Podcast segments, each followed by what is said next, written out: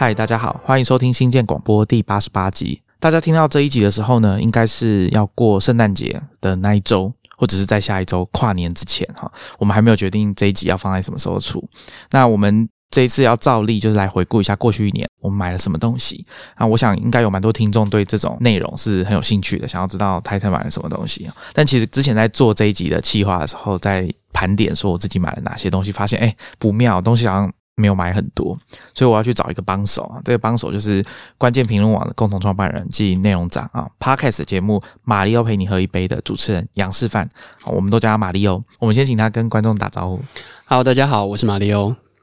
好，那其实我们今年呢，在比较早的时候啊，大概是三月的时候，已经有邀请过马里奥来上过一次节目。那一次在谈的呢，就是说他过去一年买了哪些东西。那一集出现的东西蛮特别的，啊，又有智慧皮带。智慧行李箱，我那天去找他聊今天要录音的事情的时候，有看到那个行李箱就在办公室里面。你说里面都装什么书书吗？嗯，因为我上次带了一堆威士忌书来公司录音，然后忘一直忘了带回去。对，所以因为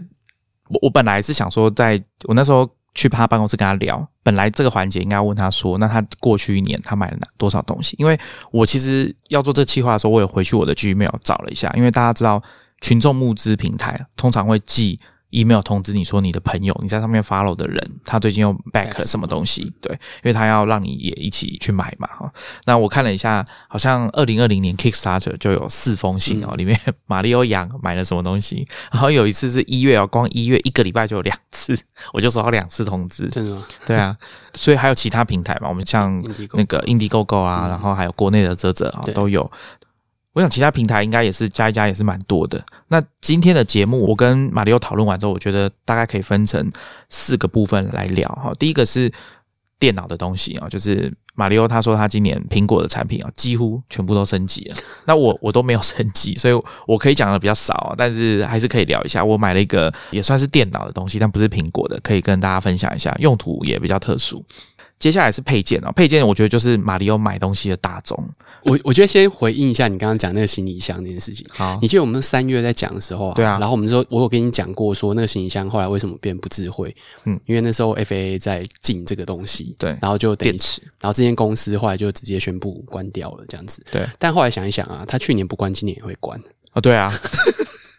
希望大家可以赶快再去搭飞机出国去玩。那接着呢，我们会跟大家聊一下一些。关于比较像服务类型的产品，哈，就是软体类的，还有一些服务，好像大家出去玩会用到的东西，大概这几类吧，好，然后跟大家聊一下。欢迎大家听完我们讲之后呢，觉得有哪些东西你也使用过，你的心得也欢迎你来 Twitter at Star Rocket 来跟我们分享一下。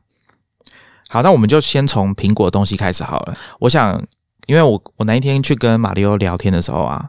，Apple 还没有宣布 AirPods。Max 耳罩式的主动式抗噪耳机还没有宣布，好，所以那天根本没有准备到这个。那所以今天先马上先来讲一下好了。你觉得那个东西怎么样？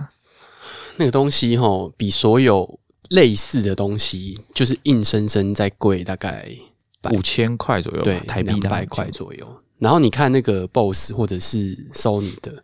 我记得好像大概都是落在。三百多的样子，对，现在大概一万出头一万出头，好像 BOSS 的那个七百有比较贵一点点。哦。那大家比较熟悉的那个 QC 三五，对，那个比较便宜，现在好像说不定可以买到一万块以内的。但你说它是不是一样，就很难讲，因为一样嘛，它有 H one 在里面嘛，而且它现在是两边都有嘛，因为它大嘛，所以它可以随便它放。然后，那它就是有软体在调啊，所以其实我觉得厉害的就是晶片加软体这件事情。所以我觉得它变成一个，你知道，早期我们在做测试的时候啊，我们其实一直在只我啦，我们那时候在讨论，我跟我同事在讨论的时候，我们在讨论一个点，叫做，哎，我们要给真实比较高分，越接近真实的越高分，还是给美好比较高分？就是你觉得，哎，它真的很漂亮，这样子，你感觉很漂亮，比较高分。我那时候还引用《骇客任务》里面的桥段，这样，就是你，就是里面有桥段，就是那个人在吃牛排，但其实他们是在 Matrix 里面吃，所以其实都是想象、感觉出来的东西，但他自己觉得是很棒，这样子。好，所以那时候的问题，一个哲学性的问题，就是到底是真实比较好，还是美好比较好？早期在测苹果的产品，尤其是 iPad 的时候，他们其实都。不被一般的听众觉得是好，因为他们的声音比较简单，比较一般，就是很干净这样子，然后是所谓的自然的声音，我觉得自然的声音。但你这样看，现在听起来，我觉得苹果东西越来越不自然了，因为你加了很多的软体去调，它就是你想做什么都可以做什么，它都可以做出你想要的东西啊。所以为什么要挑哲学成绩？但我觉得那是一个，我觉得还是要试啊，就是你还是试过之后，你才会觉得它它好不好。因为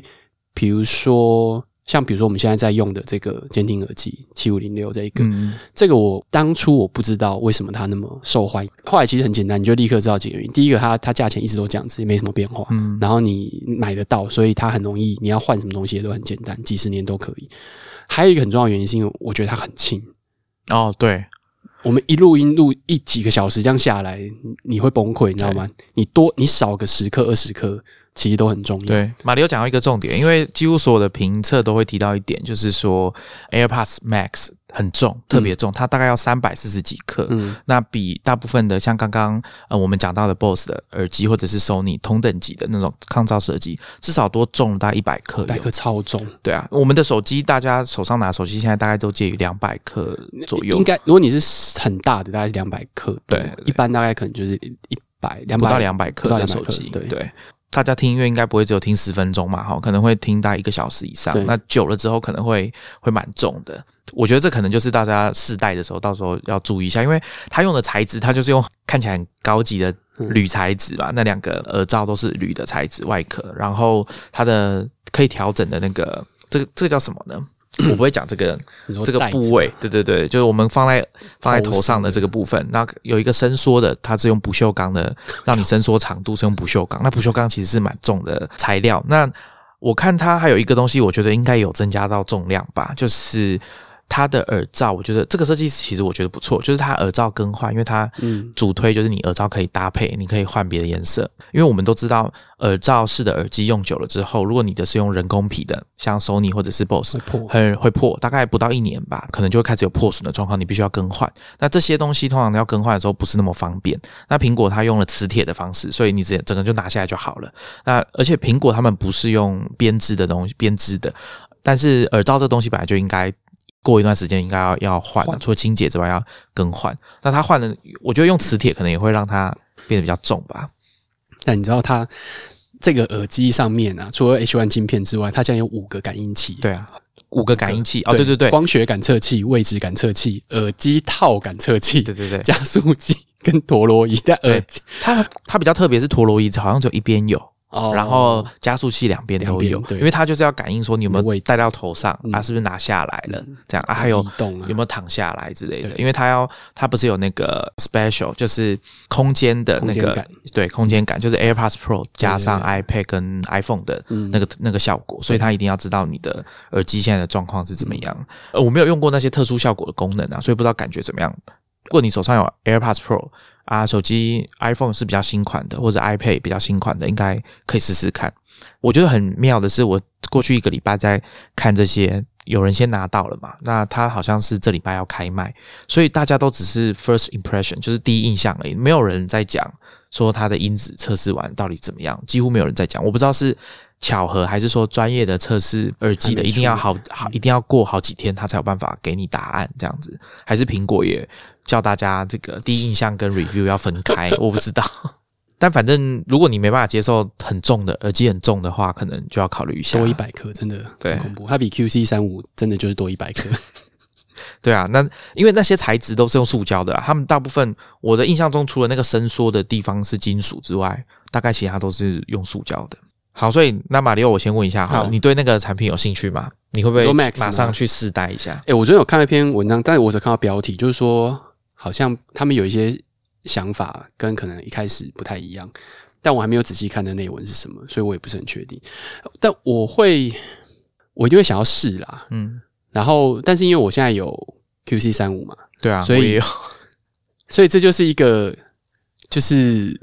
呃，好像没有什么理由要换它，而且更何况。我还刚把那个他的耳耳套耳机换新换新的几个月前吧，对啊，因为那那那也用应该有两年了吧。其实这个东西好像不太会坏。我在买 BOSS QC 三五二代之前，我有一个 Sony 的 MDR One RNC 他们的抗噪耳机，对，那个我用了大概有六年还七年吧，哦。耳罩已经换了两次了。其实也没怎么样啊，只是说它没有无线的功能，它是有线的耳机。对对对对所以后来我为了就是通勤的时候要听 podcast 啊、Audible 的时候，想要护一下耳朵，那想说就把那以前都用 AirPods 嘛，嗯对后来就换成 BOSS 的这个 QC 三五二代，我就觉得说好像目前。就没什么要换的，要换可能反而 AirPods Pro 对我的吸引力会比较大，因为它是比较小比较小的。对，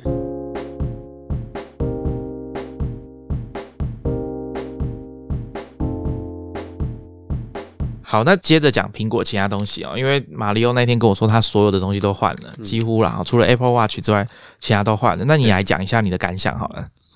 其实我觉得这些东西啊，你第一个感觉其实最有影响的其实是电池。我跟你讲，这就是为什么后来会扯到后面那些东西，哦一定是电池。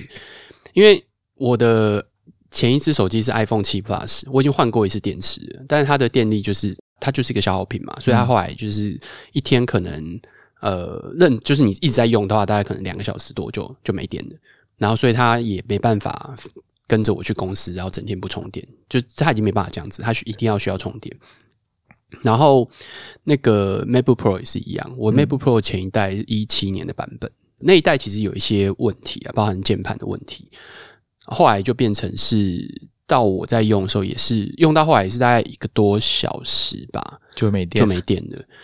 但当然，那跟你怎么用有关啦。然后还有，其实你那个就是吃电怪兽那个矿，看你开多少嘛。你矿开越多，那就是越越崩溃。所以我都不用 Chrome 啊。我我觉得真的，我我刚刚那边看想说，哎，奇怪，我这个电脑也才没多久，怎么现在跟我讲两个小时？然后我觉得很这是很恐怖的事情。所以我觉得第一个的感觉其实是，呃，其实应该就两个，的确效能跟电力是会有很明显的不太一样。就不管这是不管哪一个，就是 iPhone 也好，或者是 MacBook 也好，它会是很直觉的感受。就是你今天在用的时候，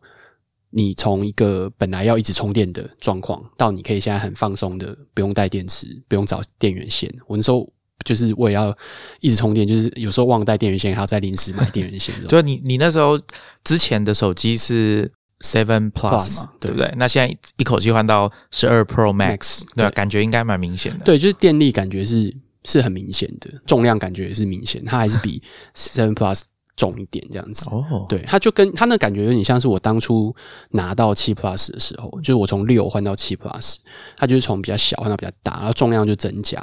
然后你就会有一些自然而然的一些操作的的动作，就是你会拿小指撑在底下，哦然后你就觉得现在小指有点酸这样，没有锻炼好啊。对，就很很。自然，你就会用，因为他拿你会有点滑嘛，对，然后我又没有装保护套，所以我觉得很自然。然后因为现在很多人喜欢后面有一个东西扣住的那一个，嗯然后那个其实的确我我知道很多人觉得很方便，他就把它撑住这样子，但我就不太喜欢加那么多东西，所以我就没有没有装那一个。我有朋友因为这样买了 Mini，就是十二哦，对对对，就是比较小小很多啊，对啊，所以我觉得。第一个感觉就是效能，然后电力这两个最直接的，然后剩下就是看你你图什么，像比如说十二 Pro 以上就是荧幕比较大嘛，小相机比较好。那当然它真的是拍起来真的是有差，夜拍应该差？夜拍你从 Seven Plus 到十二 Pro，对，就是亮度有差啦。然后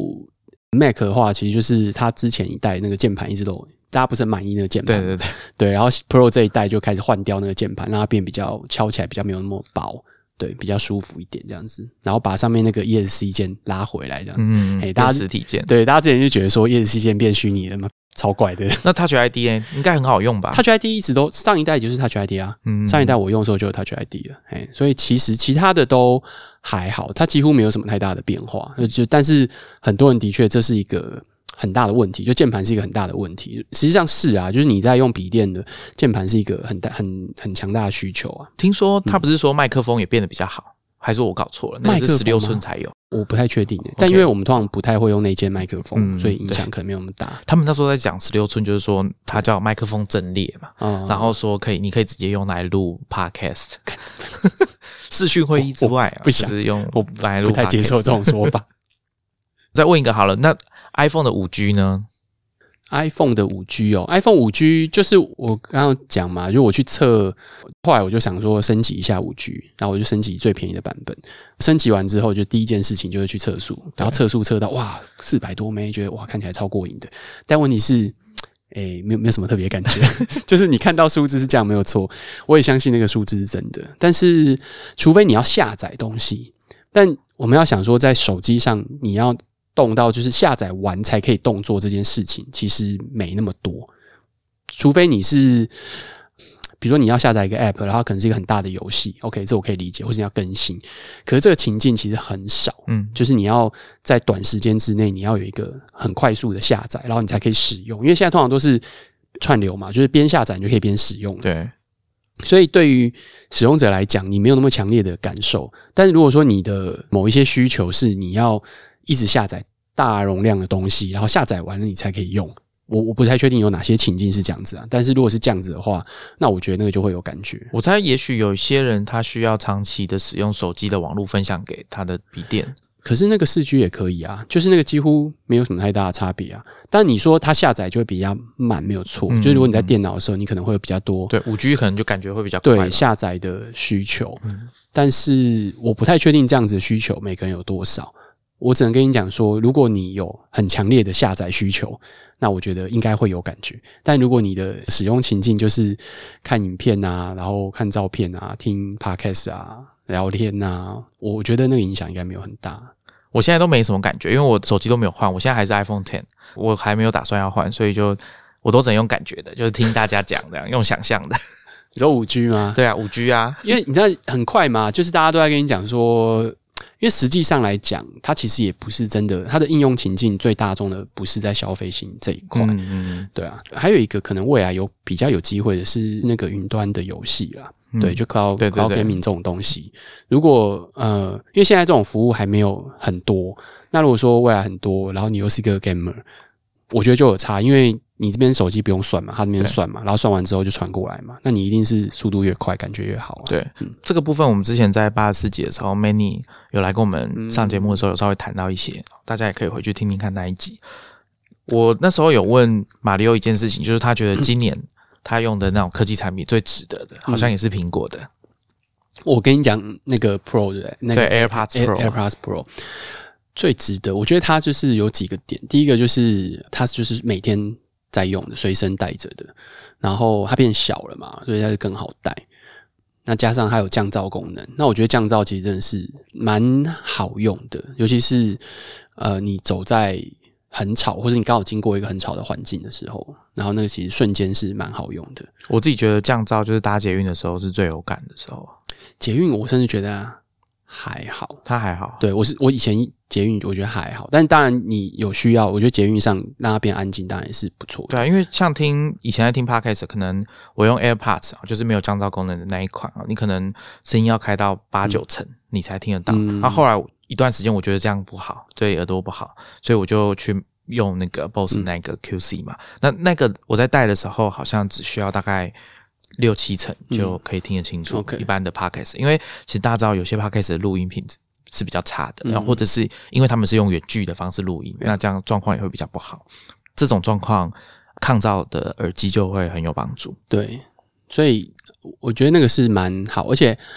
呃，它的电力好像也有增加的样子。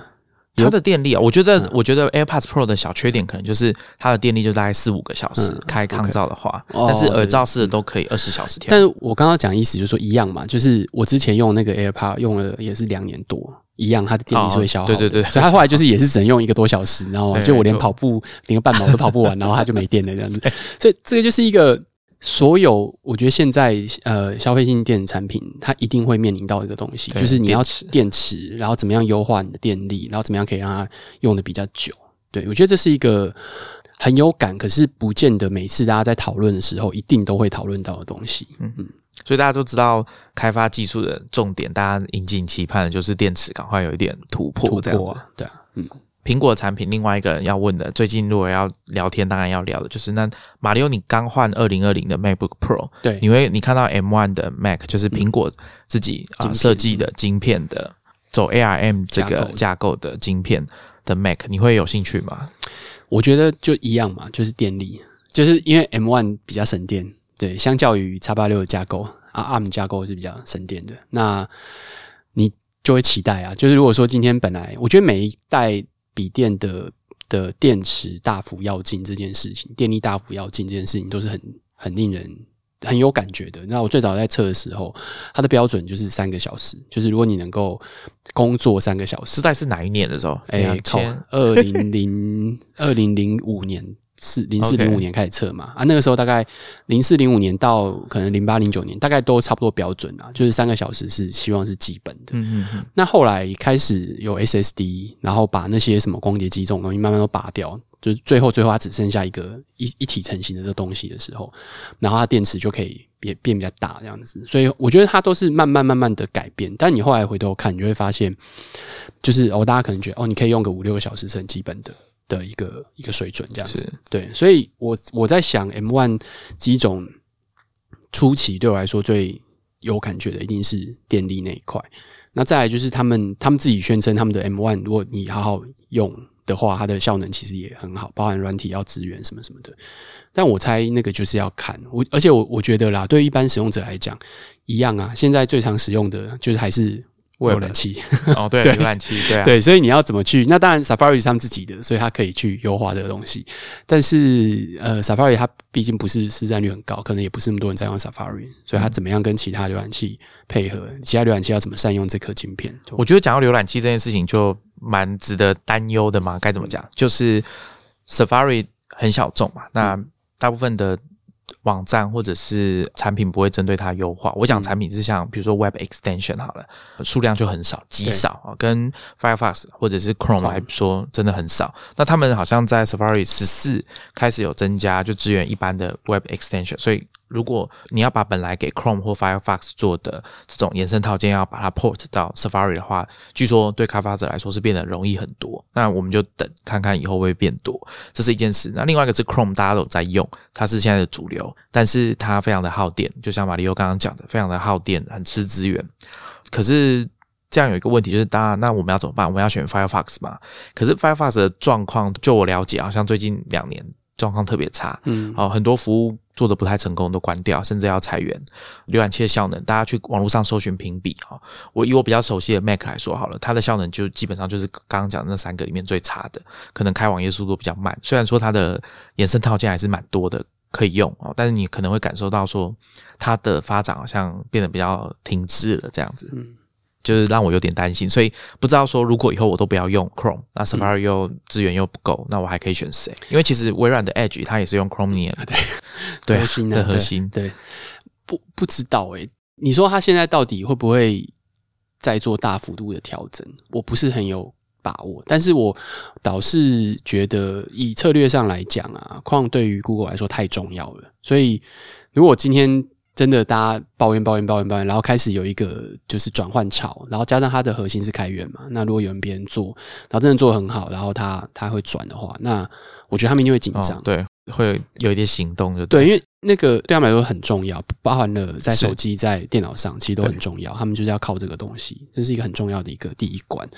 所以，当然你说别人用 Firefox 或用 Safari 也可以，就是连到 Google 去，这没有错。但你能够控制自己的东西，还是会比较有帮助啦。所以，我觉得就是使用者或者说这个市场到底怎么去反应，那。它从一个零开始的浏览器，然后变成霸主，然后这也不过就是很短的时间。我记得那时候第一代零八年吧对矿发表的时候，我还在还在 CNET，那时候就是看到一个新的浏览器，Google 做，我就很兴奋。然后用的时候就啊，常常挡，但是速度真的超快，也很轻，然后觉得啊很开心，就慢慢慢慢发现，我、靠，它变跟 IE IE 化，这样就越来越慢，越来越肥。对啊很吃资源啊，对，就这是一个很有趣的、很有趣的过程。我相信他们也不是没有人会刻意做这件事情，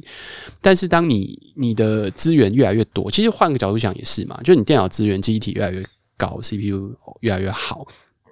那你一直放着，你不用它干嘛呢？而且，更何况很多网站的确也是用很多资源，这其实也不完全是矿的问题。就是很多网站现在呃它走的模式，它可能就是比较应用呃 App 化的模式，它本来就会吃很多的资源。这样前提之下，也不能够完全单一的去怪矿，它就是很吃资源这样子。我们会密切注意马里奥有没有买新的产品、哦，M1 之后会再找他来上节目。好，那我刚刚有跟大家讲说，我也买了一个像电脑的东西啊，这是不是苹果的产品啊？我买了 Raspberry Pi，应该是第四代吧。那时候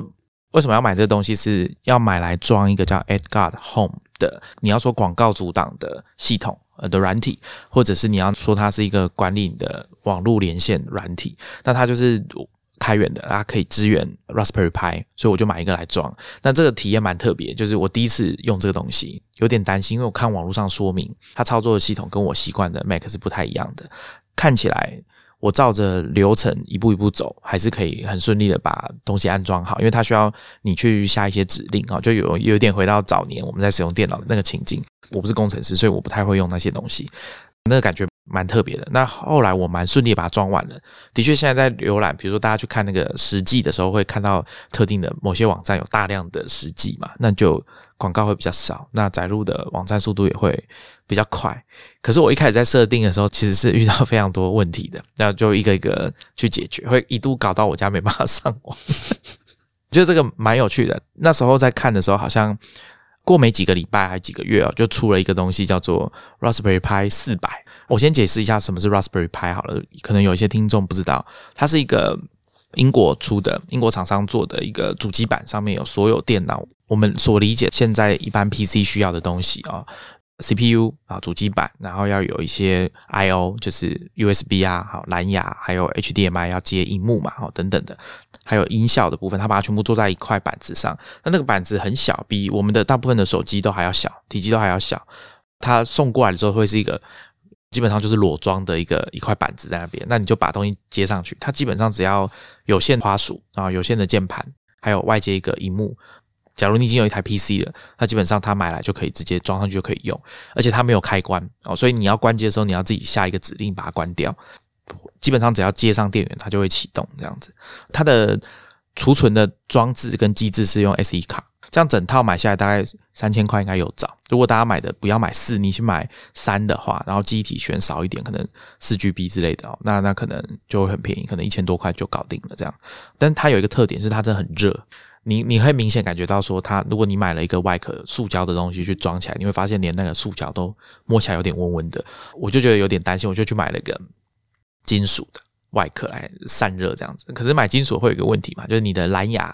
跟你的 WiFi 都会受到影响啊，因为这种无线讯号就是会容易受到金属壳的影响，所以我我后来就用有线的网络把它跟我的家里的。WiFi 就我上次跟大家介绍过那个 Netgear 的 OB 系统啊，网状网络的无线分享器，把它接在一起，然后之后就用它来当广告。那它的机制是什么呢？就是基本上所有的连线，只要从外面光纤的网络传进来的资料，都先送到 Edgard Home，有点像是 DNS 啊，它就把广告挡掉，那剩下的东西送到你的电脑。所以呈现出来的网页就是没有广告的这个版本，它可以设定。我那时候刚开始装的时候就发现，哇，我的 Sonos 故障失灵了，就对了，因为它它有内建一些 list 嘛，就是要挡掉的 list。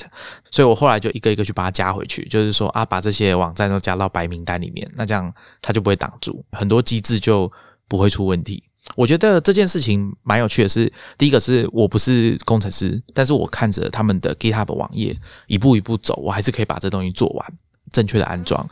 只有遇到网络设定的地方，真的是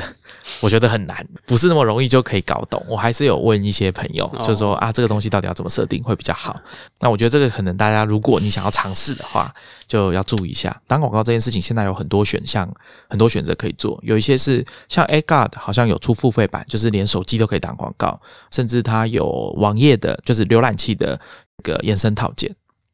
马里奥，你会想要买那种？挡广告的服务吗？使用挡广告的服务？哎，那个我们自己做媒体的哦，这种东西，完蛋，这这段要剪掉。建议不建议大家就是这么对？但我们有提供另外一个服务，就是你成为我们的付费会员之后，我们站上的网站都可以消失，这样子。嘿，所以我还是建议，如果要的话，那麻烦你建议你付钱给我们这样子。好，OK，了解了解。然后大家还是要用实际的行动去支持你喜欢的媒体哦。因为我那时候买了 Raspberry Pi，所以我就上网去找很多，比如说他们官网好了，就有很多相关的 project 你可以玩。比如说买一个摄影镜头，你可能可以拿来当你们家的那种监视系统啊，这是自己做这样。那我自己的感想是因为我对这些东西不是很了解，所以这件事情就我会觉得说，你可能如果你的程度跟我差不多，就是不会写程式啊，就是一个可能看得懂英文，照着做没问题的人，那我觉得你可以拿来玩一些。你觉得很有趣的专案，但是真的实际要应用的时候，还是要小心，因为可能你我们自己是没有办法处理，比如说治安的问题的。好，那这样子真的要拿来用吗？好，那会不会有其他的问题？可能要多想一下。但是如果我觉得自己拿来专门拿来做这种业余的这种周末的专案来玩一下，然后认识一下这些东西，因为它那个板子其实上面有很多接角，嗯它其实可以外接很多东西，感应器、温度、湿度，或者是刚刚我讲的摄影机，这些都可以。我认为这个东西如果你去玩，应该是非常有趣的，大家可以去研究一下。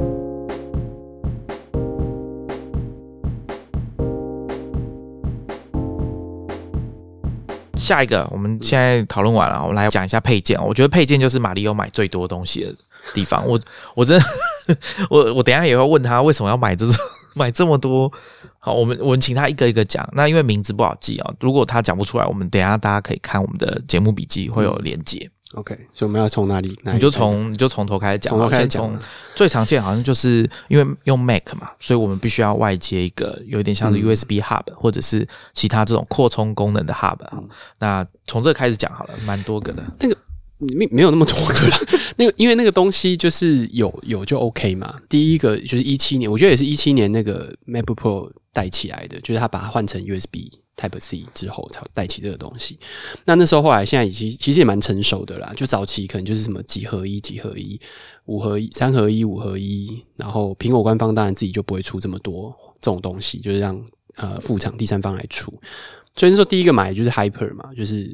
呃蛮那时候后来也是蛮有名的，台湾后来也有代理商专门在做。然后那时候一开始的确在 Kickstarter，Kickstarter，对，你说的是那个，就是会他们的颜色就故意做的跟跟 Mac 很像，很像然后要一次占用两两个个 USB 的接孔的。对，那那个用一用之后，我拿到那个版本，其实你还可以感觉到它那个打磨不是很好这样子。然后后来应该就是越做越好，所以我后来其实就是两个，一个是那个东西我带着，然后另外就是我在公司，我之前好像讲过嘛，就我在公司买了一个电源，包含电源可以充电的，然后里面就是基本两个 USB Type A 的，然后呃 HDMI，然后有一个 Micro SD 卡，就这样子。后来就变成说，比如说我要出去，我现在坏因为有那个 iPad Pro，然后那个是也是 Type C 的版本，所以后来如果我有一个可以支援 Type C 的版本的转接器，就一个就好的话，那就会比较方便。所以后来我前一阵子有买那个就是 Type C 的转接器啊。对啊，那个其实就还蛮方便，而且那个重点是它什么都有，它也有 VGA，然后还有有线网络这样子，它就有单一接头，其实还蛮方便的。后来就是 Hybrid Drive，它就是多了一个 SSD，它基本上差不多，但它就是内建的 SSD 在里面，所以就看你要买多少容量，你可以买五一二 mega，哦，有到五一二啊，五一二是最小最小的，哇，对应该不错哎。对，然后就是然后再就一 G、两 G 这样子，看你要买多大的。对对对，一 T 两 T，哦，对对对对，一 T 啊，sorry，一 T 两 T，，就看你想买多大的这样子。嗯那我自己好像是买五一汪买最小的，然后但其实认真说，我不知道我为什么需要这个东西。哎，我觉得外接的 SSD 做容量扩充蛮重要的啊，因为应该很多消费者不会买到最高规的 Mac，对就因为那个容量比较贵嘛。那对但是后来就会后悔，因为太小了不够用。那很多人买 MacBook Pro 或者是 MacBook Air，可能嗯都是选二五六嗯 GB 的那个款式。对，对啊，那我觉得如果有外接，像像你讲那样子，嗯是蛮蛮有帮助。这个实际是很奇妙一件事情，就是现在大家的电脑到底呀、就是你要下载什么东西呀、就我其实这是一个问号，就是会下载什么东西，然后吃掉你很多储存空间。哦，我们要剪接 Podcast 哦，对对对对对，如果是如果是对，所以那当然那个东西很多，就你会你不可能都存在电脑里面嘛。嗯像嗯你做后制作剪接的，你一定会有外接的硬碟去存对之前旧的东西，你不会全部都存在自己主机的电脑、主要工作电脑里面去。所以如果你的工作是做这种不管是照片、图像或是声音剪接的，那我相信是有的。可是它它也就是一个暂存的的概念，就是这种所有这种外接的是五一二什么的，也都是外暂存的概念。所以我其实就有点在想说，因为你拔掉就没了嘛，嗯所以那我到底会在里面会不会固定放什么东西？所以我其实不太确定，我就在想说，那这个应用到底是什么？我还没有想到。我觉得不一定诶、因为有些像我们讲发烧友好了，就是喜欢听音乐的人，他有些很讲究音质的，他都用无损的格式，对，然后它的音音乐资料库可能就是一百 GB、两百 GB。随身带在身上的这种，对，这是有可能的吧？OK 我觉得一定有可能啊，只是我、啊。我必须老实讲，我还没想到，然后我还没想到我就买了，你知道，这个真的是有 不知道在想什么。那个应该就是扩充来讲，主要是那一个。我补充一下好了，我插个话，就是如果有听众朋友，你现在用的电脑是像比如说 MacBook Air 好了，还有记忆卡的那个款式，嗯，然后你觉得你的容量不太够用，那大家可以上网去找，创建好像有出一款 SD 卡，你可以直接就是好像有一二八、六十四、一二八，有没有二五六我不知道，至少可以缓解一下你的燃眉之急啊。就是如果你的 你的容量真的不够的话，可以找那个东西来用，没有很贵啊，大概就一千多块吧。我觉得对啦，就是看你的需求到什么程度，你就是会下载一堆东西，然后我我不知道那是什么，反正就是你下载一堆东西，然后然后或者是你的工作需要，它就是会存很多东西的话，对，那我觉得也 OK 啦。有些人也会把 iPhone 备份在电脑里面。对对对对但因为我的确是云端服务用的比较多，嗯所以我对于我来讲，我没有那么强烈的需求。对，但还是我当然还是会有一些东西我一定会存在电脑里面，其他就是很多各种各样充电玩意儿。我觉得有一个比较好玩是，你上次来的时候，你说你买一个叫 Zenger Passport，然后这次他来才过不到一年哦，又说他买了二代对 Pro，对不对？对，多一个 Type C 嘛，这这第一个。他哦，他那个大家如果没有听过第一集的话，就是它是一个多国转接，然后兼具有那个充电 hub，所以叫 Passport。对，就把这两个合在一起。其实我觉得那时候你如果常要飞的话，这真的是很实很实用的东西。你要带一个多国转接器，其实就已经很很麻烦了。然后你还要再带一堆充电的玩意儿，你就是现在其实也很多那种单一充电器，一个一个充电器上面很多 USB 孔的这种这样子。对，我觉得很很实用嘛。所以我第一次出国。不是第一次出国，应该说，我有一次出国的时候，就在机场买了一个呃转接，就是多国转接器，然后它上面那时候有多两个 USB 孔，哦，那应该蛮好用的。对，我就觉得哇，这真的是一个划时代的发明啊！然后，然后，但那时候其实已经很常见的东西了，只是我自己不知道。然后我就买了之后，我就觉得哎，很很方便，就是你带一个，除了你可以充电脑之外，然后当然你电脑那个电源头你还是要自己带啊，然后它还是可以充你的手机或者什么其他东西。好，然后后来呢，就是看到了，就是。呃，今年年初的时候，去年买的那个 Ranger 那个，就变成说我还可以把这两个合在一起。那我如果出国的时候，我就可以只带一个，对吧？那其实甚至你不用出国，你光是在国内移动，其实就可以，因为它等于是有充电功能，它其实是可以充电脑的，就是它有 Type C 嘛，它到六十一瓦，所以没有那一代没有，一代没有哦，一代一代好像三十瓦而已。嗯所以那时候我的确有那种充不太进去，就是如果我 Mac 在用的情况之下，是有点充不太进去的。但是呃，后来这个二就是就是六十一瓦嘛，它就是告告诉你说，哎，我现在可以充 Mac 很顺这样子，然后有两个，所以你也可以再来充一个 iPad 什么之类的。哎，对，大概就这样子而已。讲到充电器，那个马里奥名单上面还有一个叫 Galio 的，对，咖喱有咖喱有，哎，咖喱有是干嘛去了？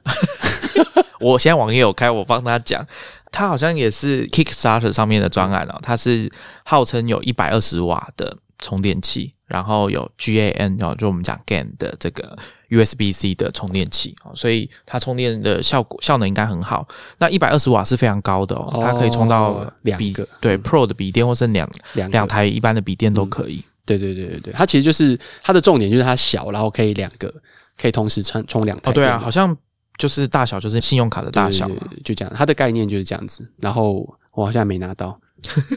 对。然后另外就是抛密嘛嗯，，P O W M E，抛密的话，它就是无线充电，它是多一个无线充电这样子，就你一样充电，然后可以充很多个，然后上面可以放上去，可以做无线充电。它也是一个扩充的 Hub 嘛，好像还是有包含对，它有它应该是扩充的 hub，hub 对，嗯然后但是它有包含充电功能。还有一个是什么？Momax。哦，Momax，Momax 就是一个行动电源，但一样可以无线充电。对，所以我大概就是买我觉得。刚刚你讲的那个，个抛密也嗯。蛮特别的，它是 Hub，但是上面有可以无线充电，所以你的 Apple Watch 或者是 AirPods Pro 的，如果你买的那个盒，哎、a i r p o d s Pro 应该都是无线充电。都有支援无线充电盒，对，所以你的 AirPods Pro 的充电盒或者你的手机对。都可以直接放在上面。那个，诶，Apple Watch 不知道可不可以？啊，对对对对，Apple Watch 可能不行，因为它的规格是比较特别，它不是那个 Qi Qi 的那个。对，所以我就有很多这种充电东西，像我呃有一个就是三合一的，三合一就是你可以充手机、充 Apple Watch 跟 AirPods 的的三合一的东西。然后我一现在一直一心一意想要就是这种东西可以很好带，因为我那个是比较立体的形状，所以我觉得如果它是可以平面的，好，或者是像他们最近新出的那个 MaxF Duo，是不是？应该是吧？对，就是它可以折起来，然后可以带走。马里奥讲的是苹果官方出的那个版本啊。对对对对对，那就会比较方便这样子。所以我在想啊，我买的，我现在心中可能有一个理想的产品，但我不知道这可以，就是你知道，它就是比如它可以无线充电哦，然后最好可以同时充三个，然后又有 USB Hub 的功能，然后可以出所有的东西，然后它可能本身又是个行动电源，然后你就拿到一个怪兽，超大的吧？但你可以，你可以，你就把我刚刚讲这些东西全部做在一起。对，你想一下，你就知道我到底买了什么东西。我想要的就是一个可扩充性，然后又可以充很多东西，然后又是无线的这样子。大概就是这样子。你把这些东西几个概念组合在，就是这三个嘛：无线充电、可扩充性，然后可以充很多东西这样子。我觉得扩充这个概念是蛮需要的，因为我自己也有买刚刚马里奥讲的那些东西，类似的东西。像过去一年啊，应该二零二零年，我买了一个 USB 三点零七个七部的啊七副的 Hub。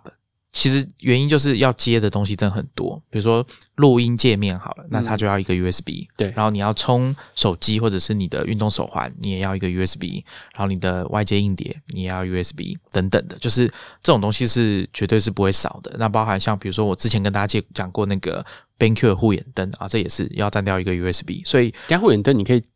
接在荧幕上面，对我知道，但是它其实不需要，它只要是不用接到电脑嘛，它其实就只要 USB。对，就是我要我需要那个 hub 来，需要电就对，对对对，然后需要那个 hub，最后再经过一个扩充的。我有我之前上一集有跟大家提啊，我跟 Maxine 讲说，我们一九年买了什么东西的时候，我有买一个 hub，那。我刚刚讲的七合一的哦，伽利略哦，就是我在 PC 用上面买的吧，还是在某某，我有点忘了。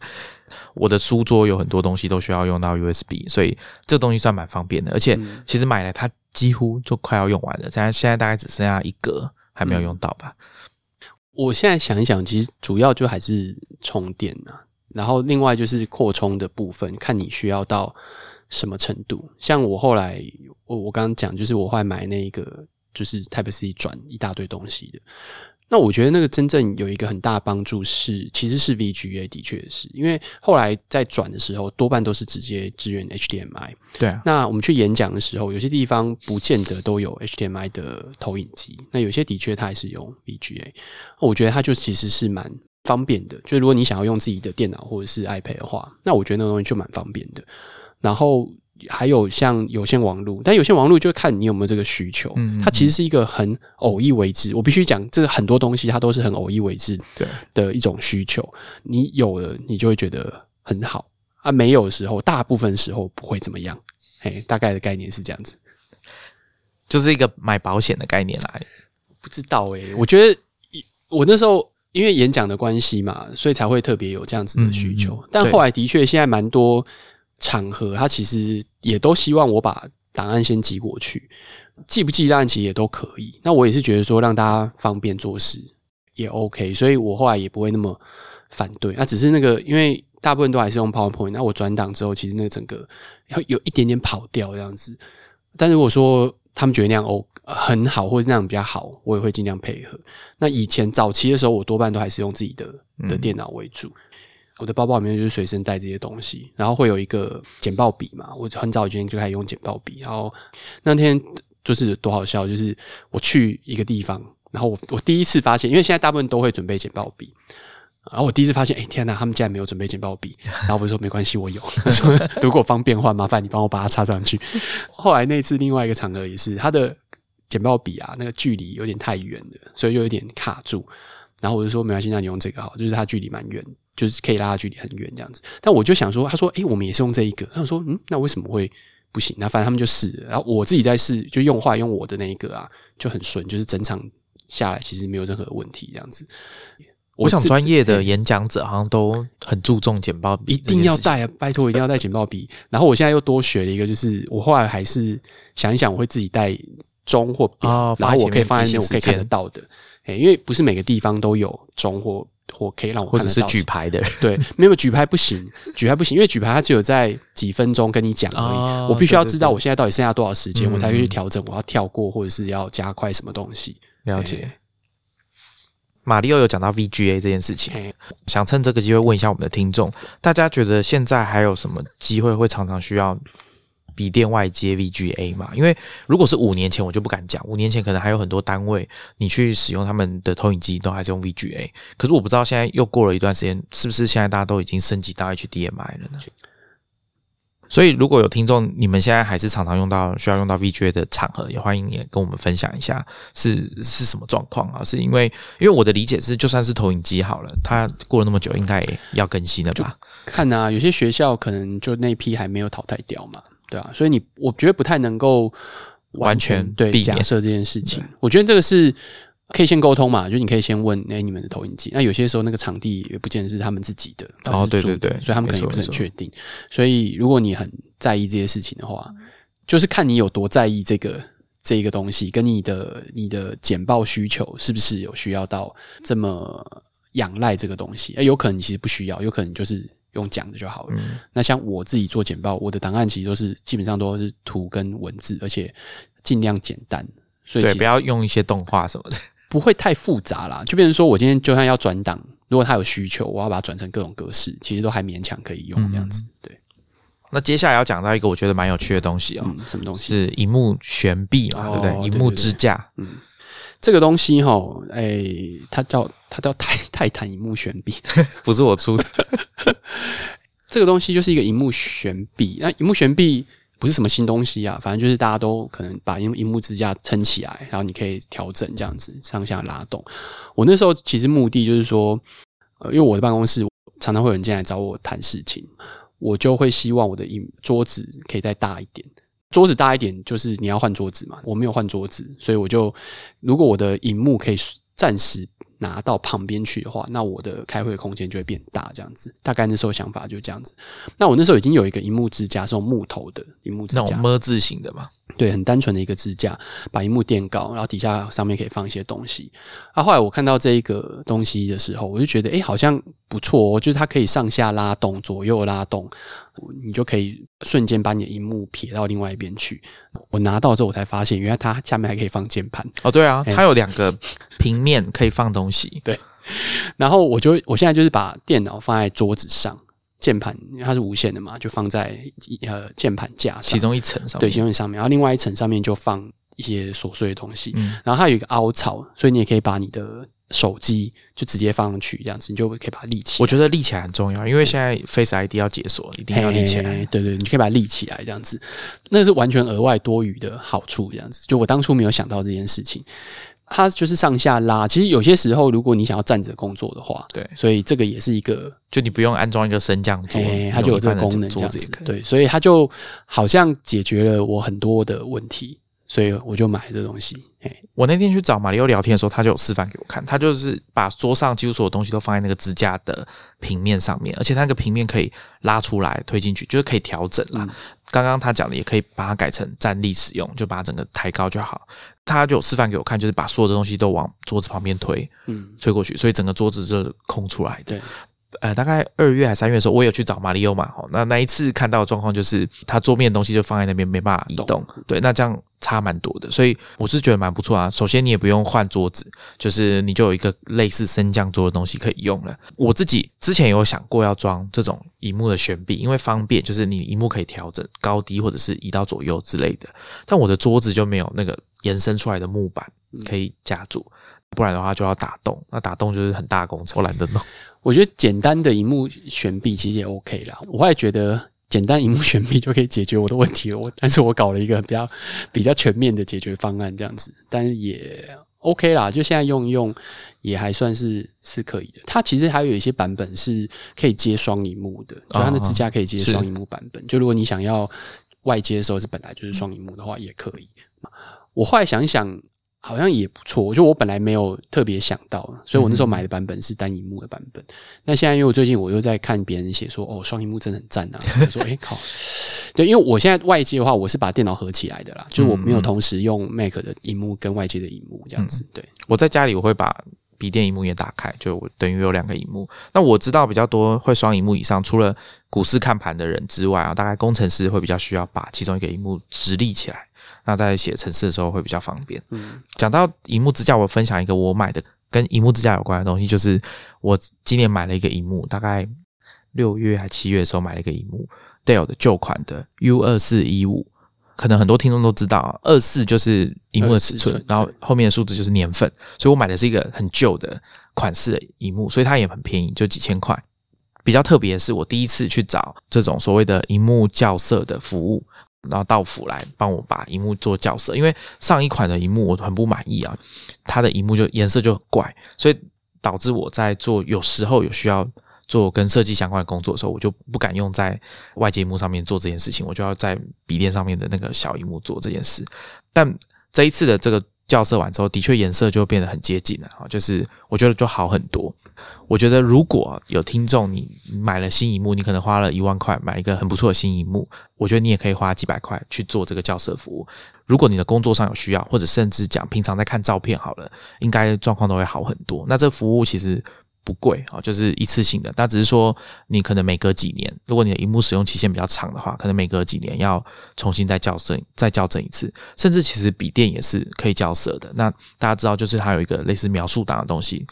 校色完之后，那个答案就记得把它备份下来。所以我第一次用这个，我觉得蛮有趣的，因为以前小时候会觉得那个校色器非常的贵，而且专业的人士来了之后呢，也会跟你说啊，你买那个蜘蛛啊、Spider 那个可能还不够专业，要更贵一点的才比较好，等等的哦。所以我觉得还蛮有趣的，大家可以去研究一下这件事情。因为我的上一个荧幕就是我自己用内建的 macOS 内建的校色的工具去调整，怎么调都怪怪的。自己做没办法，所以我觉得如果你有这困扰的，你就上网搜寻一下校色服务，花个几百块处理一下，很快的。那我买这个荧幕算是过渡期的荧幕嘛？大家如果去研究它的 spec 哦，应该知道说它也不是什么二 K、四 K 的荧幕，它就是一个一般的荧幕而已。好，接着我们来讲比较软体跟服务的东西。我上次有问马里奥啊，他用什么东西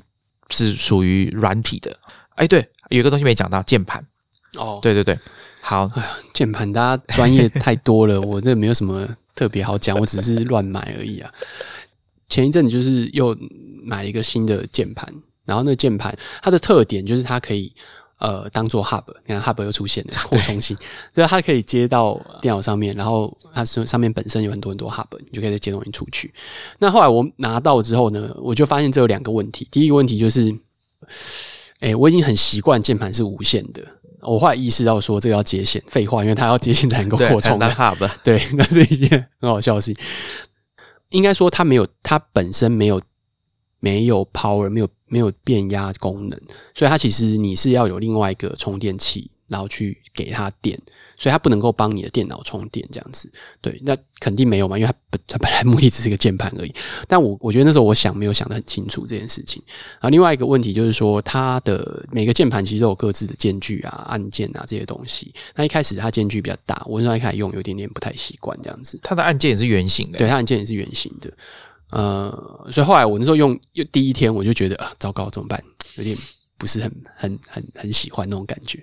然后后来我同事就看到，他就说：“诶，他觉我说不然那个你拿去玩一玩这样子。”然后他就把他的 K two 就是借给我用这样子。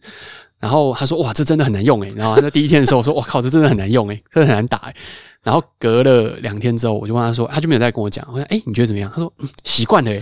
就就 OK 了，习惯了这样。”然后说：“哦，好，习习惯就好这样子。”所以后来就变成我们两个键盘就交换了。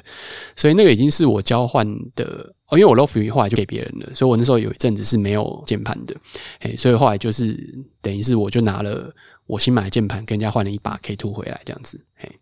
不知道大家还有没有印象？我之前在三十五集的时候，我们有介绍过 Key Chrome K Two 这个键盘。那时候是我第一次买机械式的键盘，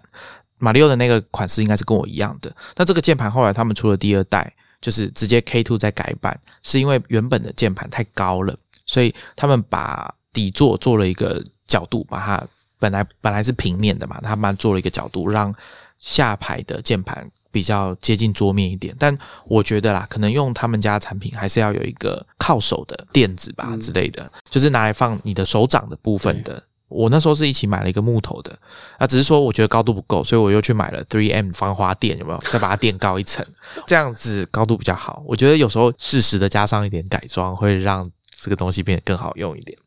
所以大家也可以去研究一下机械键盘。那它的问题可能就是在于，马里奥他有自己的办公室啊，所以他要用多大声的键盘都没有关系。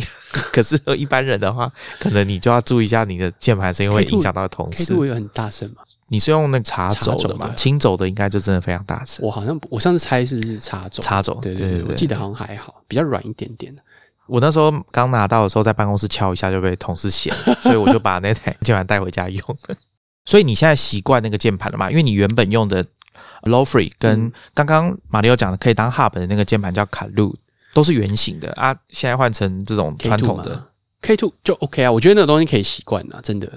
我那时候买 K Two 的时候是英文的键盘，就是我虽然有买一个注音的键帽放在那边，但从来没有真的用过对。那我自己是到现在还是有一些地方不习惯，可能我的习就是打字的习惯没有很好，所以我到现在有一些键位我还是不太确定，像注音符号的那个二声嗯啊，还有可能比较靠右边右半部的一些注音的部分，我偶尔还是会打错。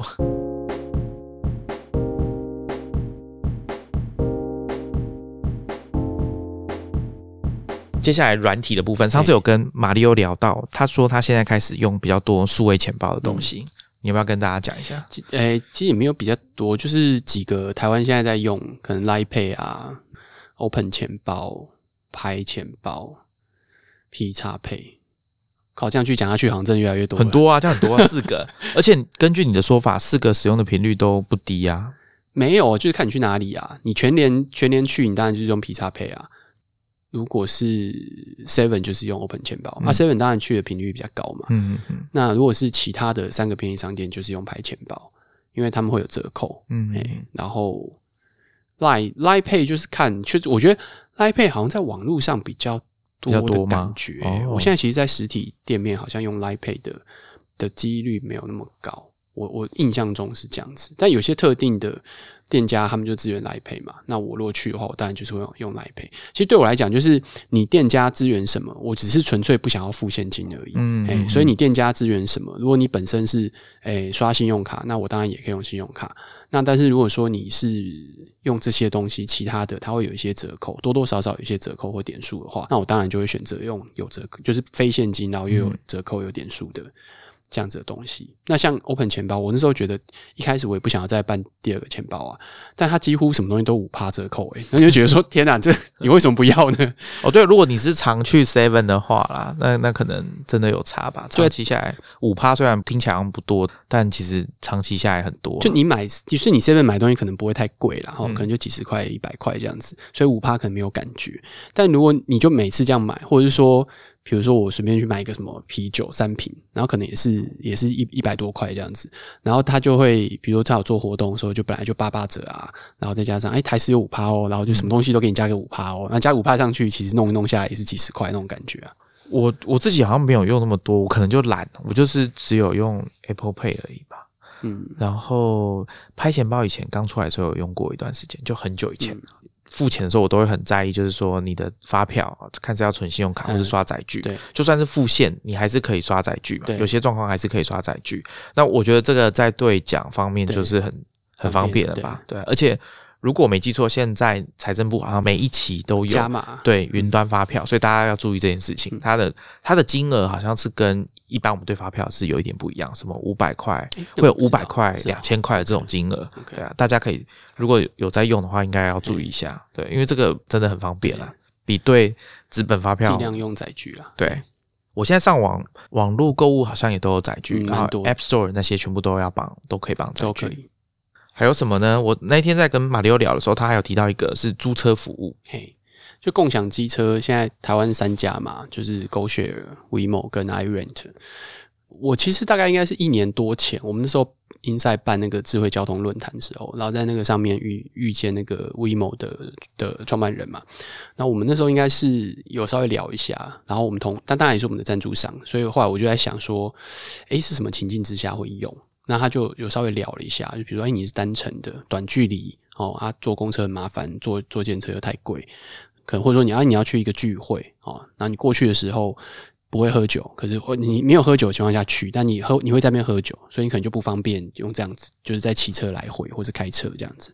诸如此类的。我就想说，好，那我就下载来试试看。所以后来就是 WeMo 先，那个时候没多久之后，GoShare 就出来了，所以我就有下载 GoShare。然后 iRent 其实我下载很久，那只是之前都没有用。那 GoShare 的好处就是它车新嘛，因为它毕竟就是 GoGo 的分公司，呃，就是分出来的的单位这样子，所以它就有除了它那时候刚出 V 吧之外，还有 GoGo 应该第二代吧，第二代，啊，现在有第三代了。对，然后现在好像又还有包含了洪家腾的。A one 好像有，哦，他也有加，好像有加入的样子。就他等于是，反正就是分开公司嘛。就我勾血想要采买什么什么车都可以嘛。对，啊，就是只要是用他们自己的那个换电站，就是那个电池系统，对，就是那个 network 其实就可以了。所以其实蛮方便的。然后车都是比较新，所以你你当然会觉得骑新车当然比较开心嘛。然后另外是它会，它不是只有那个绿牌车。对，它也会有白牌车，因为二代、三代都是比较一二五的。WeMo 就是目前为止都还是同一代一样同一台车，但它的好处就是它现在跟蛮多那种商家的呃 mall 啦，就是那种大型的百货商场的地下停车场有签约，所以你可以直接骑进去，然后丢着你就不用管了。然后你要离开的时候，那边的车你也可以直接租借。所以你到比较热闹的地方，比如说新一区一些百货公司，或是大型的一些商场，它如果有这个东西的话，的确对你。你移动的去回，你要骑车是比较方便的，因为你就可以很放心。像那个我们在松烟嘛，它底下其实就是很快就有合作，所以我现在底下就很多台啊，骑下去你停了你就可以走。然后因为我工我们就在那边上班嘛，然后你要走的时候，就是你也不用在附近到处找车在哪里，因为那个定位有些时候不是那么准，你知道吗？这最常发生就是你以为他在这一侧，明明他在马路的另外一侧，这样子就是看到他在对面闪，就觉得超烦的。所以这个其实是 WeMo 一个蛮厉害的策略，就是跟这些。地下停车场合作不一定地下，就跟这些停车场合作。我没有用过这种服务，但是你在使用的时候，你会特别去注意那台车的电量还有多少？会，因为 WeMo 他们那个车啊，他们用那一个车系列是它随着电量下降，它会慢慢慢慢降速。对，这种其实是比较麻烦的，所以通常看你的距离啦。不过基本上我还是会选可能至少一半以上，就电量至少是一半以上的。那 GoGo 就比较没有这个问题，GoGo 就是从一而终，就是它的它不会降速。但是还是会有电力的问题。那好处，另外好处就是，GoGo 的换电站很多，所以你是可以去这些换电站换电池的。然后甚至会鼓励大家帮他换电池。所以如果你帮他换电池，他会给你几块钱。对，因为 等于是帮他在做做 他的工作。对对对对，所以其实这是一个蛮好的策略。所以骑 GoShare 比较。不用担心，因为 GoGo 的换电站其实现在真的是在台湾布的算蛮完整的，而且你大部分都是在都市里面在骑这种 GoShare 这种东西，所以如果你骑 GoGo 我觉得你就不用担心任何可能有换电的问题，这是一个比较好的地方。刚刚一直没有讲到 iRent 啊，对，我很久我之前一直都没有用 iRent，那有一个原因当然是因为它注册其实真的比较麻烦，它是所有里面注册会让你抓狂到，你就说到底发生什么事情这样子。然后我后来终于好不容易注册，我不知道为什么那么执着，反正就是三不五时，我就想到我就开一下，想到我就开一下，然后最后终于有一次我成功注册了。它有一些原因呐，导致我注册这么麻烦。我猜如果真的全新注册，可能没有那么麻烦。应该说，iRent 它当初我在注册的时候，我有另外一个账号。然后，所以导致我后来要合在一起的时候花了一点时间。所以我猜，如果是你是重新注册，或许现在会比较简单。那也有可能现在还是很麻烦，我不知道。但总之，为什么会用 iRent 的原因，就是因为我那时候去台南，然后发现台南 iRent 一个很重要的据点。他们那时候其他家都还没有过去的时候，然后他们在那边就是到处都是车，所以我就想说，哇，这个还是用一下好，就是感觉这到处都是诶，那真的 iRent 不夸张，在台南那时候很多车这样子，还有些时候移动。当然，你去台湾你也可以直接租车啦。通常我们那时候之前一开始也都是没有特别考虑过原因，也是因为去了就直接租车，所以没有特别在想这件事情。但那一次刚好好像是是一个很尴尬的时间长度，然后租两天不到一天多，可是其实也没有要常常骑那一次的行程，所以后来就变成那一次就没有租车，就主要是没租车，就主要是移动走路移动。但后来。就发现说，如果我今天要去某一个地方，它有一点点距离，可是我们第二天已经没有租车了嘛？你现在在租又很奇怪，然后我想说，那就试一下 rent 好了，然后就试了。它就是所有里面界面最诡异的，每一次还车你还要再签名这样子，对，就是一个很奇怪。然后明明你就存了电子签名，然后下一次又又又会消失，这样，哎，就是它有很多很奇妙的设计，哎，让你会觉得说，啊，到底。你有各种各样的方式，让你不太想要继续用的这个服务，这样子就是跟别人的操作方式有点不太一样。看它界面需要加强的地方啊，不是说界面整个流程啊，它蛮多的啦蛮多蛮多有有趣的地方，嘿，就是有趣，嘿，蛮多有趣的地方。我相信，当然里面的人一定也都知道。那到底为什么会改比较慢，或者什么？其实我觉得那个当然公司营运有自己的一些想法啦。但是我我觉得就使用者来讲，可以很容易发现这三个都以机车来讲的话，的确会有一些不太一样的地方。嗯然后各自有各自的特色。艾瑞那时候真的就是在台南，然后台北、台南这样子。那后来当然现在其实这几个像 Go Share 好像也有进到，忘记了，反正就是可以查，就是现在哪些地方，对，基本上 App 打开应该就看得到。对，你就打开你就会看得到。那、现在他们就是慢慢在扩点啊，这其实是很正常，就慢慢扩点。那 iRent 跟另外两个不太一样的地方就是它还有汽汽车，对，嗯，它可以租汽车，然后汽车它也有这种假租乙还的，然后也有当场往返的这样子。呃，我没有租过 iRent 汽车，汽车我之前短租我是用 Zipcar。对，那 Zipcar 是在台湾是没有那个加租乙还这样子的服务，就是你一定要呃同一个点这样子，所以我不太确定 iRent 租起来是什么感觉。就是以汽车来讲，Zipcar 是还不错，就是它车是新的嘛，整个使用体验其实都蛮好的。那 iRent 我只租过机车，这个部分，我觉得听众朋友，如果你们有使用过，刚好跟马里奥一样都使用过这三家的共享电动机车的服务，都可以来跟我们分享你使用的心得。我自己刚刚听马里奥这样讲，我觉得比较有趣的是 GoShare 换电池这件事情，嗯这种这种机制，因为之前啊，大家可能有听过说，在戏谷的时候有一段时间，不知道到最近有没有比较退烧，就是电动滑板车。哦，对对，因为电动滑板车它需要充电，所以那边的厂商他们就是很聪明，有一种奖励机制，他们欢迎客户来帮他们充电。所以你会看到你在溪谷，你可能会看到有人开箱型车，然后到处就是去收集那些电动车，然后抓上车去充电，充完之后再把它放下来。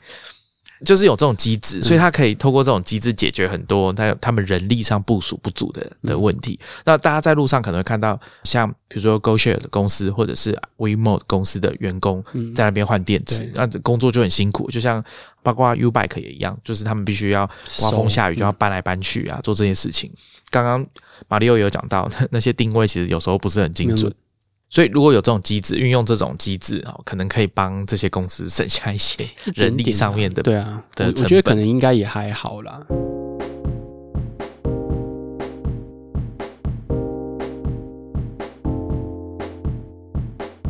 最后啊，软体的部分，上次啊，如果大家还记得马里奥来的时候，他有讲到他以前有订，比如说像 MLB 嗯，好、这种转播服务，可是他今年好像就比较少，你好像只有 HBO 那个嘛，呃 NBA，哦 NBA 对对对。MLB 今年是没定啊，那因为今年疫情的关系，它延后开打，所以今年是我这几年来第一次大联盟一场比赛都没有看，它就打完了。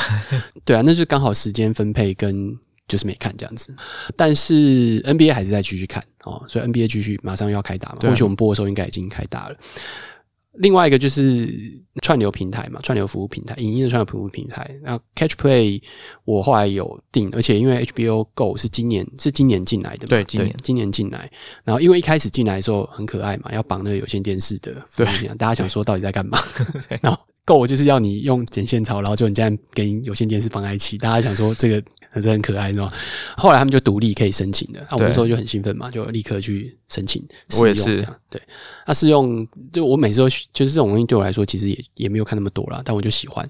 然后用一用之后，他就跟 Catch Play 合作，Catch Play 就推出一个方案，就是他们两家绑在一起，嗯然后费用就是多一点点哦，两百五吧，就总共两百五就可以看两家这样子。那当然也没有什么不好，它只是会发生一些，因为它是直接接资料库的，就是所有的格式都是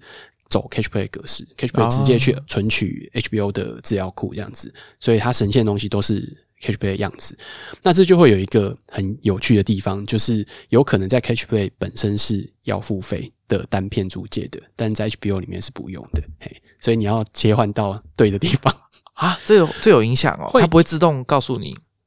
不会耶、哦它它其实没有把它合在一起，因为它其实是两套资料库，然后用一个同一个界面呈现，所以一定会有可能就是它本身是单片租借，在 Catch Play，但是 HBO 没有单片租借这东西，HBO Go 跟 Netflix 是一样的，就是反正你付多少，你付钱的，我就是让你全部都可以看这样子。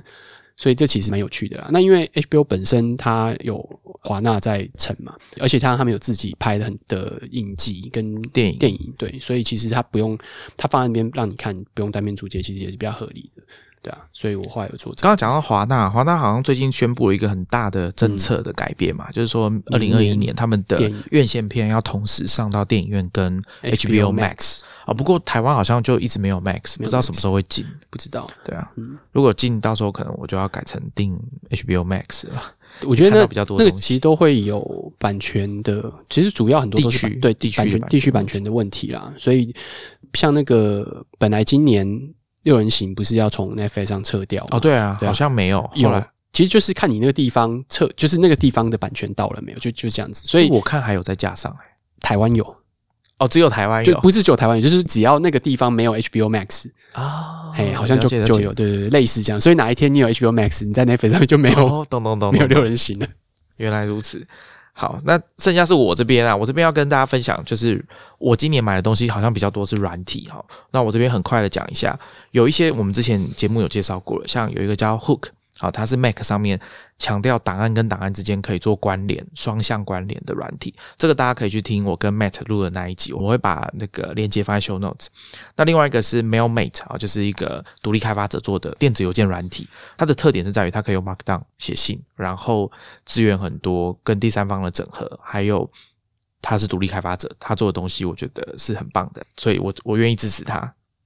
这个我们也有讲过，所以相关链接我放在 show notes。那另外一个叫 Hazel 的软体是自动化的设定，这个我才刚买，我没有用很久哈，还有一些东西都还在摸索当中。基本上大家可以理解成它是一个自动化帮你归档文件的一个系统。比如说你今天在 Gmail 里面你下载了你的信用卡账单，那你可以设定说只要符合某个关键字，下载完之后，它就可以帮你把这个文件分类到别的地方去，就不会一直都是放在下载的档案夹里面。那这个东西之前 Lawrence 好像有跟大家讲过，说他在整理他的资料的时候，他会用 Hazel 这个软体。呃，再来有两个跟 RSS 有关，好，这个我们在下一集，应该马里奥这一集的下一集，我们就会跟大家介绍。呃，一个叫 Feedbin 啊，F E E D B I N 是 RSS feed 的管理的服务，另外一个是 Reader R E E D E R 支援 Mac 跟 iOS 还有 iPad OS 的 RSS 阅读器的软体。那这个我们在下一集会介绍，大家可以去收听。再来就是书签管理工具，就是之前我跟 Julie 有在应该是八十一集嘛，跟大家介绍过的啊，Pinboard 啊，这个很老牌的，也是 Web 二点零那个时代的产品啊。还有一个之前也介绍过，叫 Lookup，是字典，好，应该是在七十三集有介绍过，它是来自印度的独立开发者的字典 App，特点是你按这个 App icon 哦，长按会有一个捷径可以立刻打开 App 来搜寻单字。那它有一个很有趣的功能是 Smile to Like，因为我们现在手机都有前置镜头嘛，你只有看到一个字、一个单字，你想要加到我的最爱，你只要笑一下，它就会把它加进去了，所以也算是蛮特别的功能。它还有另外一个功能，就是它可以用相机直接把实体世界的英文哦，就是做翻译，跟 Google 翻译是一样的。它有一个美中不足的地方，就是它中文的翻译还是只有简体中文。那我不知道他什么时候愿意把繁体中文加进来。如果大家喜欢用，就赶快写信去跟这个开发者讲。那接下来我要介绍几个是比较特别啊，第一个是 Highlight Mark Two 哈，就是我之前有跟大家介绍过的这个 Highlight，在 iPhone 上面的拍照 App，它可以拍 RAW 啊，就我们讲 RAW 档的 iOS 相机 App。那它最近有一个大改版啊，除了原本的买断制之外，还新增了订阅制。那如果你是第一代就有在用的人，像我一样，那你就可以免费更新一年。这个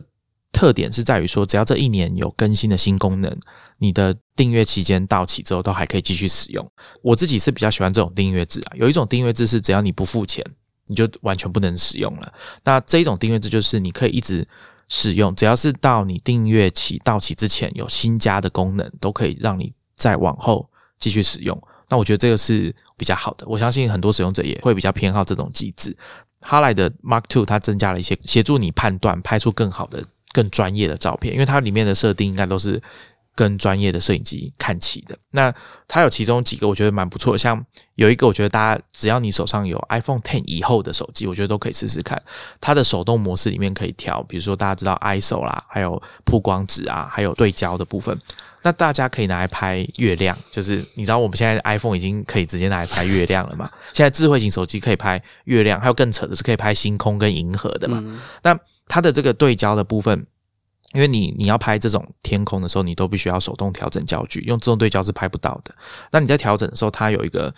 放大嘛，就是你可以很明确看到那个月亮的月球的那个表面的阴影。好，你都已经可以用对焦的时候就可以看到，不然的话，其实你以前在拍，你是你是看不出来，它就是一个光点而已。你要等拍完已经有成像了，你才知道你有没有拍成功。那所以我觉得这这点蛮方便。那另外一个，它有增加很多进阶读取的数据啊，像它有一个叫做。斑马纹的这种这种显示方式，告诉你什么地方不过曝了，所以你的画面只要有出现这个图案的时候，就表示你可能有一些地方曝光已经要调整了。那再来还有一个是它有一个自动化，就是他们强调是用演算法跟 AI 去帮你做的自动修图的，把你的 RAW 档直接修图。那成果我觉得还可以，某些状况下还可以，但是如果遇到比较亮的地方，它的杂讯啊，它自己调整的，我不知道为什么。他自己调整完的 RAW 档的照片杂讯会比你用修图软体调完的还要多很多，那我不知道原因是什么。好，那我还要再跟大家分享一个我觉得蛮特别的软体，它算是要结合你的 Mac 跟 iPhone，一个叫 Camo 啊 C A M O 的软体啊，一个 App，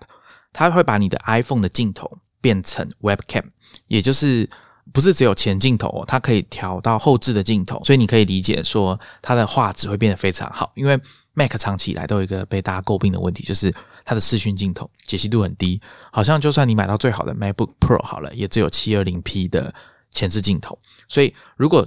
因为今年疫情的关系，大家可能需要远距视讯会议的几率会变得比较高嘛，哈，频率会比较高，所以。有些人开始会出现这种比较高解析度的 Webcam 的需求。我记得之前有一段时间在台湾，好像罗技的 Webcam 几乎就断货嘛，你要买高解析度的，好像很难买。之前我们有跟大家分享过，有一些相机、数位相机公司，他们也会推出一些新的软体，去协助使用者把他们的数位相机、数位单眼直接变成。高解析度的 Webcam，哦，那用起来拍起来真的效果非常好，因为它就等于是会有前景深嘛，哈，你后面会有散景的效果，所以等于是解决了大家说背景有时候比较乱的这个问题，而且本身效果会非常好，所以大家在跟你开视讯会议的时候，可能会觉得说，哇，这个同事非常的专业啊，他的摄影设备非常好。另外一个当然就是直播的时候，Camel 也可以使用。我讲一下，我先快速的念一下它的支援的平台好了，像 Zoom、Twitch、OBS。还有 YouTube Live Stream 这些都内建支援。那其他的，因为它支援浏览器，所以 Chrome 啊、Firefox 跟 Edge 这些浏览器它都支援。它在使用的时候需要 iPhone 打开 Camel 这个 App，搭配桌面版的 Camel 的程式，然后用 USB 线接起来之后才可以使用。因为支援浏览器，所以只要浏览器界面有支援啊，可以使用的视讯软体大概都可以用。比如说像微软的 Teams。Google Meet、Facebook Messenger，还有我们我们之前介绍过的 Loom L O O M 都可以用，还有像 Cisco 的 WebEx Teams 也可以，但是它有特别强调说 Meetings 还不行啊。Cisco 的产品我没有用过，所以可能大家再研究一下。那它的特点就是它支援你的 iPhone 的前镜头跟后镜头，还可以做很多其他的调整，比如说最高都可以支援到一零八零 P 的解析度，它可以做一些特效，还有左右近摄、翻转这样子。改颜色、改清晰度、改曝光、改对比等等的，它可以有几个预设的模组啊，你可以把你的画面加上一些特效啦，让它看起来比较特别。我之前在跟 C 俊在讨论节目的时候，我就用过一两次啊，那我觉得效果蛮好的，因为你的镜头直接从 MacBook 的这个前置镜头烂烂的那个前置镜头，直接升级到 iPhone 后置镜头的。画质，所以我觉得提升蛮明显的，大家也可以去下载来试试看。它好像有可以免费使用，但是就只有支援到七二零 P 而已。那如果你要到高画质一点的，就要付月费或者是年费。那我觉得，如果你手边刚好就没有可以用的 Webcam 的话，这会是一个不错的解决方案。我觉得反正聊这个很有趣啦，就是说好像可以回顾一下到底买了什么东西，然后还有没有什么用的地方。我觉得蛮。应有趣，就是刚好今年很多产品都是一次大更新，那所以可能明年不见得会有这样子的的东西，所以就是可能继续买周边，买一些其他有的没有的。我我觉得今年可能出货其实也的确不是很顺啊。刚刚一开始有讲嘛，就是在 Kickstarter 上面，如果把台湾这两个加进去，应该是七个收到四个，还不错，啊超过一半。对，但是如果你就是只有国外，就是五个就有收到两两个，对，就台湾的基本上都有收到。对，然后那国外的时候还有几个没有收到，那我也不知道会不会收到，就是其实蛮有可能会发生的。对，大家反应怎么样？然后如果有觉得推荐我们可以再买什么东西搭配这些玩意的，都可以再跟我们讲这样子。好，我们今天很谢谢马里奥来上我们节目，跟大家分享介绍这么多产品，也欢迎大家来跟我们分享说你过去一年啊，二零二零年这个特别的一年，你买了什么样的科技产品可以跟我们分享。好，那我们今天谢谢马里奥，那我们下一集见哦，拜拜，拜拜。